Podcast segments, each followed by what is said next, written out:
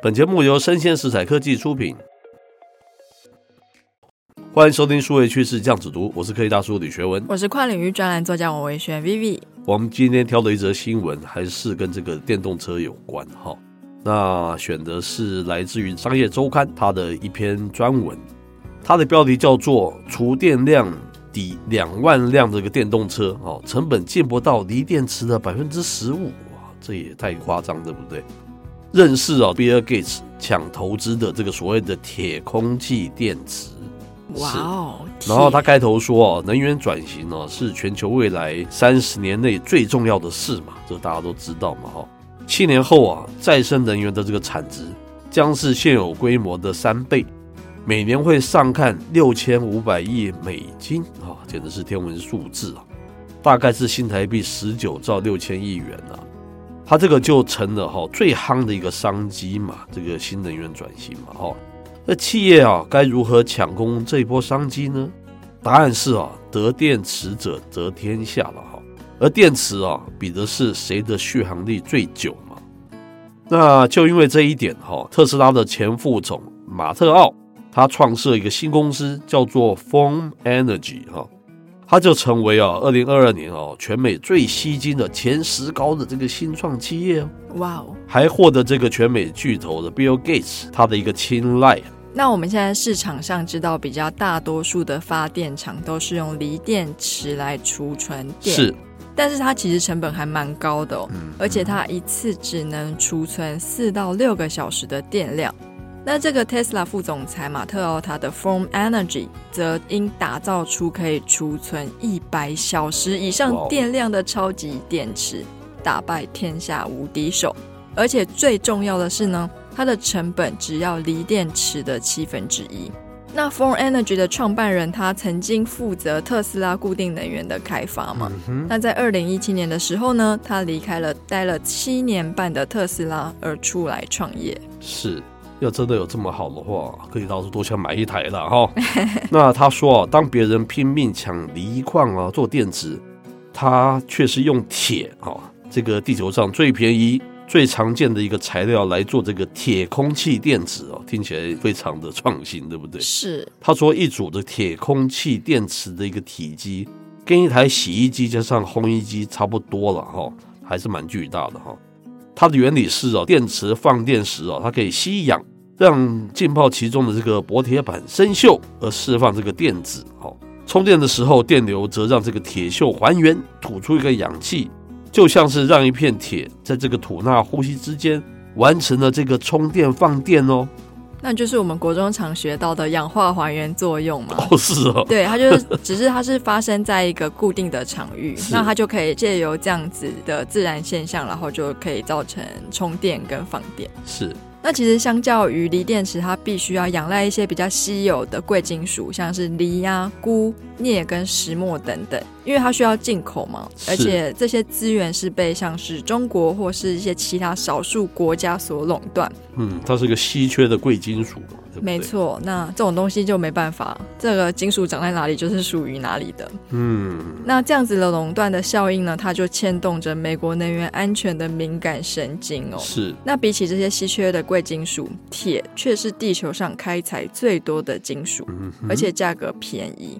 那 Form Energy 的创办人哈拉米诺就说了：“你很难跟电动车产业竞争同样的材料。”我们回顾过去两年哦，光电动车疯抢电池，就已经让全球的锂矿价格因此飙涨了十倍。是，接着文章说，其实啊，用这个铁储电不是什么新招了哈，它是一九七零年代的时候，美国因应石油危机而做的这个电动车的研究啊。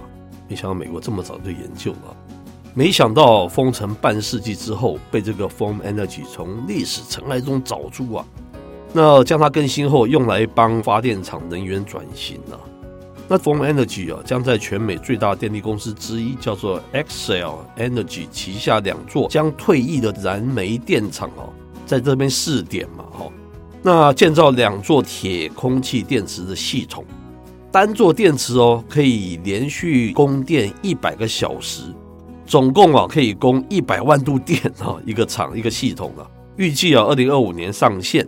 那大家可以想想看哦，一百万度有多大呢？是，Tesla 它最畅销的 Model Three 电池容量大概是五十度到八十二度，嗯哼，所以说换算起来，一个铁空气电池系统最高可以抵两万辆的 Model Three 的电池。哇！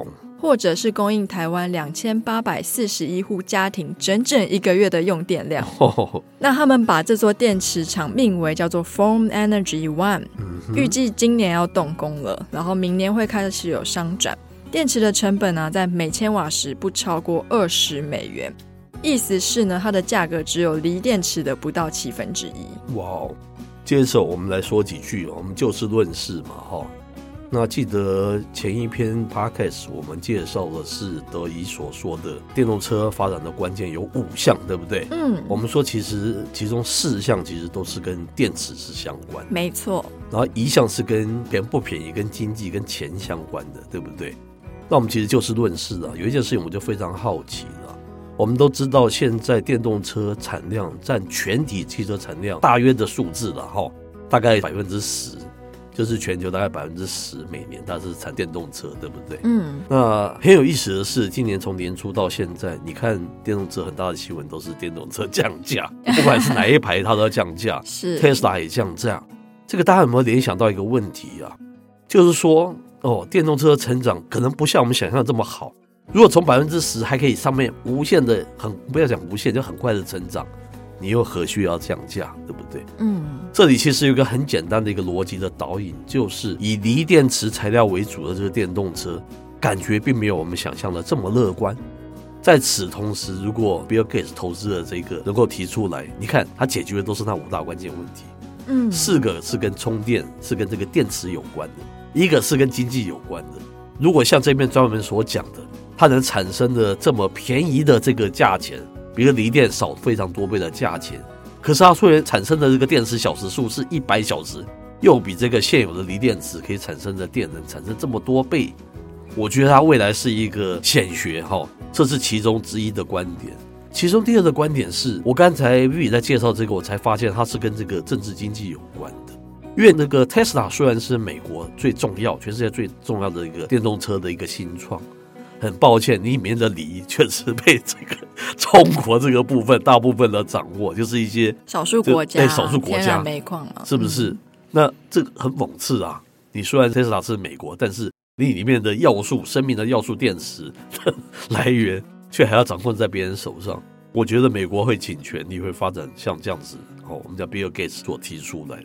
它可能不是唯一，那可能是一个 solution，一个或是一个对不对？全球大家会去支持的一种新的一种方向。我觉得这篇还蛮有意思的。那我看到其实不只是电动车，欸，是。我提出的好奇是，竟然用它供电这么的方便，是。那为什么当初没有延续有这样子用铁生电的发电厂？是。因为像我们台湾有碰到一样的问题嘛，我们不想要用自然跟天然干净的能源，是。那我们不想要核电厂，是。那既然在一九七零年代就可以用铁发电了，那那个技术为什么后来没有延续下去？是。他刚刚也有提到嘛，这个供电厂它可以供应两千八百四十一户家庭。整整一个月的用电量是。那如果说它今天又安全又好用，蓄电上又没有问题，是。那为什么没有全世界都遍地开花，大量的使用这个技术？这是我的疑问。是非常好的问题，但是我们不是领域的专家，没有办法帮大家解决嘛？对对？是。那也欢迎知道这个问题的答案的人可以留言给我们哦。是。那我简单的想法就是，大家一直是往前追新的东西，却忘了这些老东西它的价值。这我简单的解读是这样子的。第二个是因为你特斯拉因为太强了，然后他也面对到中国这个锂的这方面相关的一个问题又太巨大了，所以使他不得不拿出这个旧技术啊，还是其他方面去研究嘛，哦。那现在刚好是抓到这个铁这部分，觉得还蛮有成就的啦，是一个时间点，等于说是时势造出来这个铁电池的这个英雄啊。我的感觉是简单的，我的想法是这样子。那我就有另外一个好奇的地方，就是像我们之前有介绍过那种很小很方便的晶片嘛。是。可是因为后来我们讨论的结果是，是。假如说一些巨头或是巨部不采用的话，even 它很便宜、很好用、效能好、良率高又不容易坏。是。即便有这样的前提，可是因为我们现在的国际市场其实应该也都是垄断状态嘛。是。所以说我也会很好奇说，那今天这个铁空气电池如果真的普及，了，那对于这些原本有锂电池的这些车厂或者是这些国家，会不会采用什么比较特别的因应的措施或是对策？也也许到时候就会有铁公鸡电池其实对环境不好之类的报告出来。是。也很难说。你要注意的重点是，它是比尔盖茨哦，它不是，它就是一个垄断的巨头之一，他是一个世界最大的巨头之一，才有机会。他觉得如果只是这家公司自己老板出来弄，我觉得那就值得看看。这就是科技大叔刚才说的政治经济问题。你有多少的 power，你有多少的政治能量，才可以让它变成是一个事实。嗯，否则即便你再好的东西，也可能不会变成真。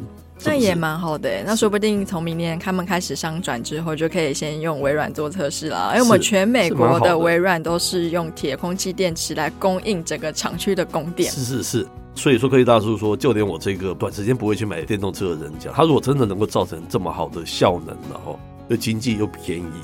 我说我都有可能去买，我管你后面是比尔盖茨还是是，要不然你的旧车就给我好了。是是是是是，我们也不因为你在他离世中国，你就会支持中国或者什么，对不对？是，我们消费者就是便宜就是安全，我就会有可能会去买它，嗯，就这么简单哦。好，那以上新闻播到这边告一段落，我是科技大叔李学文，我是跨领域专栏作家王伟轩 Vivi，我们下回见喽，拜拜。